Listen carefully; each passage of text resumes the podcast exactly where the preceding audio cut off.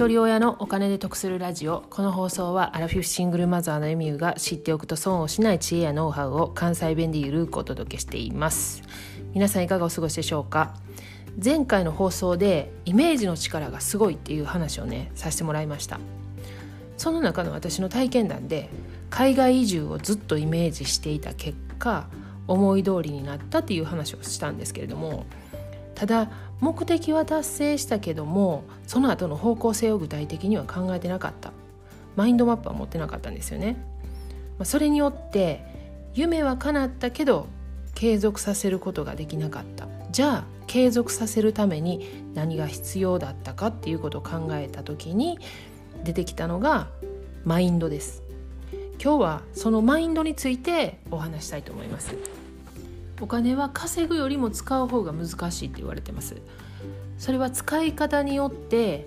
人生が変わるからなんですね。例えば宝くじで、まあ、1億円でも10億円でもまあ当たったとするじゃないですか。大金を持った経験のない人は大金を持つと使い方がわからないんですよね。もちろん今まで持ったことのない金額のお金ですからあのもう家も買うことできるし車も買うことできるし。でとりあえず高いもんさえ買っといたら大丈夫やろうっていうそういった安易な考えに至る。仮に家とか車を買って使い切れなかったお金っていうのをまあ投資でもしようかっていうことで投資をするんですけれども今まで投資の勉強もしたことない人が仕組みが分かるわけないですよね。そしたらやっぱりどうしてもその証券会社とか銀行の営業に依頼するしかないんですよね。そうなってくるともういいかもですよね証券会社とか銀行の営業マンは自分の会社にとってメリットのある商品をもちろん進めてくるんでその仕組みがわからない人にはなおさらそういった商品を進めますよね。でもこっちはもう全くそれがいいか悪いかわからないでもとりあえず知識がないからその人たちの言うことを聞いとこうかっていう話になるんですよね。そうなってくるとどんどんどんどんそのお金も減っていく不安になっていくっていうことで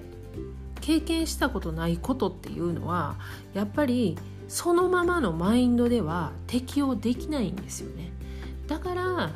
宝くじが当たった人っていうのが不幸になるって言われてるのは急に前のままのマインドでいきなりそういった状況になるんでもうそれに対応できない。で気持ちはどんどん病んでいくっていう流れになります。じゃあマインドっていうのはどういうことやっていうとマインドっていうのはね精神や意識のことです。どのようなマインドを持ってるかによって出来事に対する感情や行動が変わってきます。とっさの時に湧く感情とか行動とかっていうのではなくて内面的な意志や知性が支える精神作用のことです。あのメンタルとマインドってすぐちょっとごっちゃになってしまうんですけれどもメンタルは精神状態や精神そのものをメンタルと言います。だからメンタルが低いとかメンタルが高いっていう表現をしますよね。でメンタルは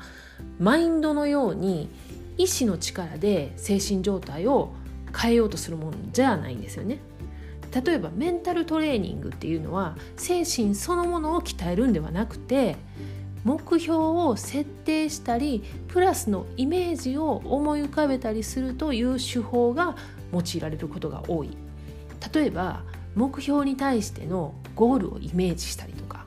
成功している人を演じるモデリングですよね。のこともメンタルトレーニングの一つです。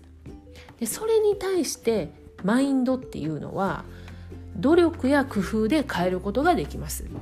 外部の影響で変わることもあります。例えばどのような精神状態や考え方で仕事に取り組めば結果に結びつくのかっていうという文章はどのようなビジネスマインドで取り組めば結果に結びつくのかっていう言い方もできます。マインドは行動や判断の土台になるもので個人のありようを決めるものなんですね。で他にもマインドのつく言葉としてマインドセットマインドコントロールマインドフルネスマインドマップなどがあります。日本ではオウム真理教の事件の時にマスメディアによって毎日のようにねマインドコントロールっていう言葉を聞いてたんでマインドコントロールっていう言葉は悪いイメージがあります。でもマインドコントロールっていうテクニックを最もよく使っているのがマスメディアです。心理学を応用して人の心を誘導するそういうテクニックをね民間に活用したのが広告やテレビです。もちろん一番身近なマインドコントロールっていうのはやっぱり両親家族やと思います。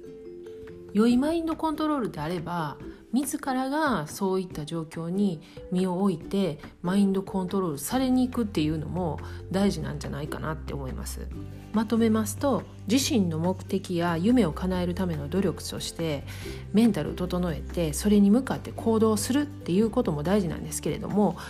同時にそれ相応のマインドを持ち合わせる必要がありそのためにも普段から知性を磨くことも大切ですというお話でした。